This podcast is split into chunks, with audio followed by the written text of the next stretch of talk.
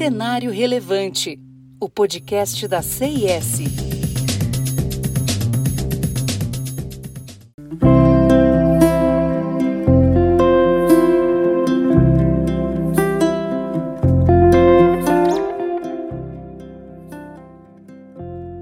A Berkshire Hathaway, companhia sediada nos Estados Unidos que supervisiona e gere um conjunto de empresas subsidiárias, realizou a reunião anual de acionistas de 2021. O evento foi realizado com transmissão online ao vivo no dia 1 de maio.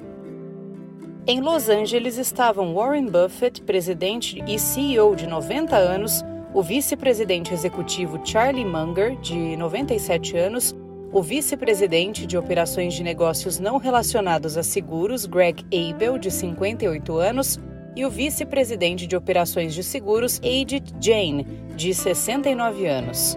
Neste episódio do Cenário Relevante, vamos analisar algumas das principais conclusões dessa importante reunião e do relatório de lucros do primeiro trimestre de 2021. Começando pelo investimento e resultados operacionais.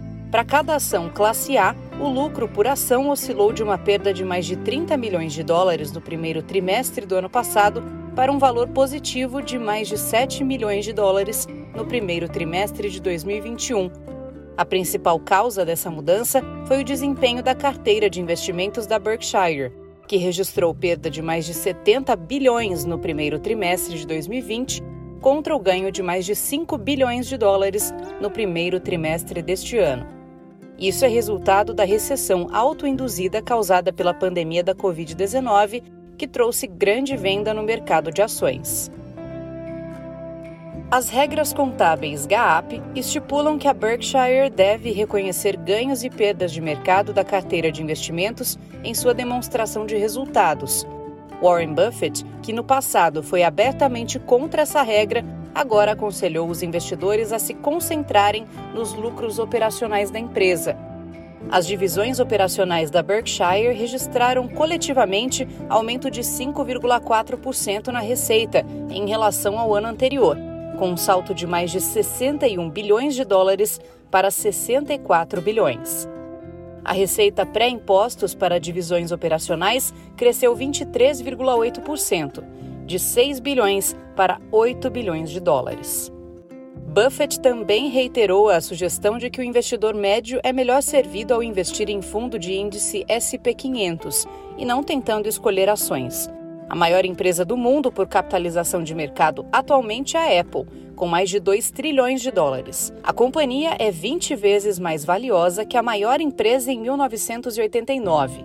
Nenhum dos 20 primeiros na década de 80 permanece entre os 20 melhores atualmente elaborando seu conselho aos novos investidores de que deveriam escolher um fundo de índice diversificado em vez de tentar escolher ações, ele também observou que poucos investidores conseguiram escolher os vencedores de longo prazo. Usando a indústria automobilística como exemplo, observou que existem mais de duas mil empresas extintas somente nos Estados Unidos. Em 2009, havia apenas três montadoras americanas, das quais duas estavam em concordata na época. Durante a reunião, um acionista perguntou se a Berkshire estava com muito medo em março de 2020, quando a economia entrou em recessão acentuada e as ações despencaram por causa do início da pandemia. Ele sugeriu que a companhia deveria colocar seu grande tesouro para trabalhar neste mercado inferior e afirmou que Buffett era muito precipitado em desfazer-se das ações das companhias aéreas. Buffett, então, alegou que as companhias aéreas foram beneficiárias de importantes auxílios do governo mas que isso só ocorreu depois da venda das participações. Além de uma explosão de apostadores no mercado que se engajam em day trading e opções de negociação no ano passado, Buffett e Munger também veem impactos negativos do aumento de SPACs que estão aumentando o preço de aquisições potenciais, tornando-as antieconômicas para Berkshire. Em particular, Buffett observou que esses veículos geralmente têm horizontes de tempo muito curtos sobre os quais devem aplicar fundos, como apenas seis meses, ou devolvê-los aos investidores e, portanto, renunciar às futuras taxas de administração. Buffett chamou os SPACs de versão exagerada de jogo, pela qual os investidores pagam taxas absurdas e na qual os gerentes costumam investir dinheiro para receber uma taxa, não porque os investimentos sejam bons. Em resposta a uma pergunta posterior sobre aplicativos de negociação como Robinhood, Buffett opinou que eles estão aumentando o problema do jogo dos mercados. Se disse ansioso para ler o prospecto e analisar detalhadamente como eles ganham dinheiro sem cobrar comissões. Munger condenou esses aplicativos como terríveis e profundamente errados. Em resposta a uma pergunta sobre a proposta de aumento de impostos federais sobre ganhos de capital, propriedades e negócios, Munger fez uma citação de Benjamin Franklin. É difícil para um saco vazio ficar em pé.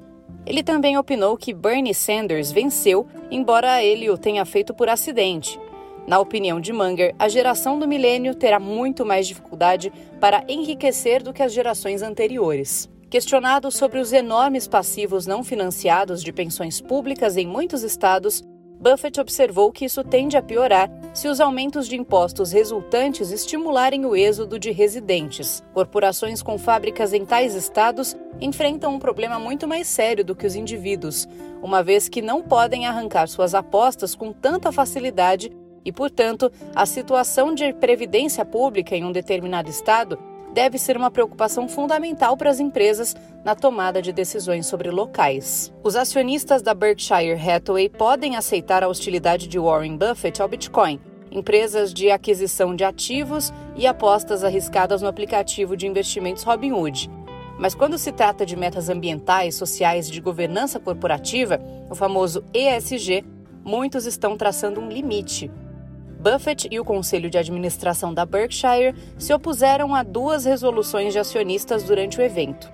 As propostas cobravam relatórios anuais sobre como as empresas da companhia estão respondendo aos desafios das mudanças climáticas, bem como relatórios sobre diversidade e inclusão no local de trabalho. Buffett prevaleceu, apoiado por diretores que, junto com ele, controlam 35% de poder de voto na Berkshire. Mas alguns dos principais investidores da companhia, incluindo a BlackRock, maior gestora de ativos do mundo, foram parte dos cerca de 25% dos acionistas da empresa que o desafiaram e votaram a favor das propostas.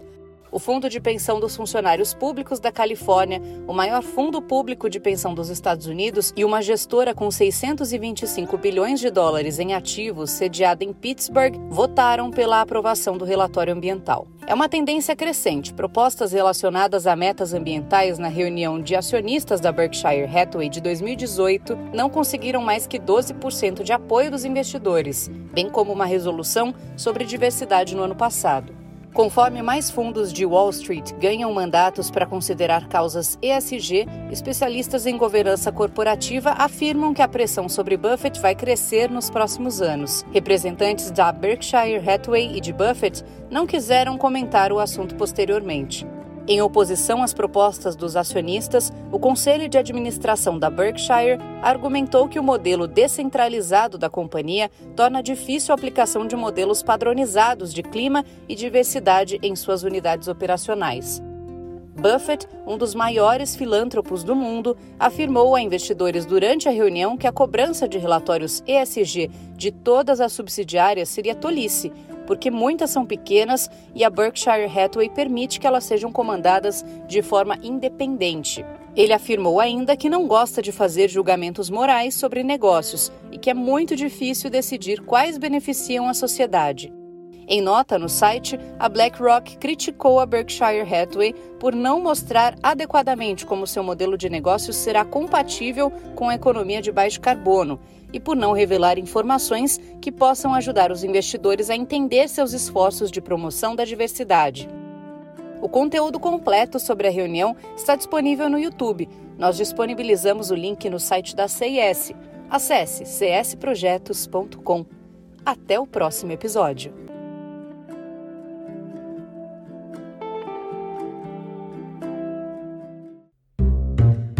Cenário Relevante o podcast da CIS.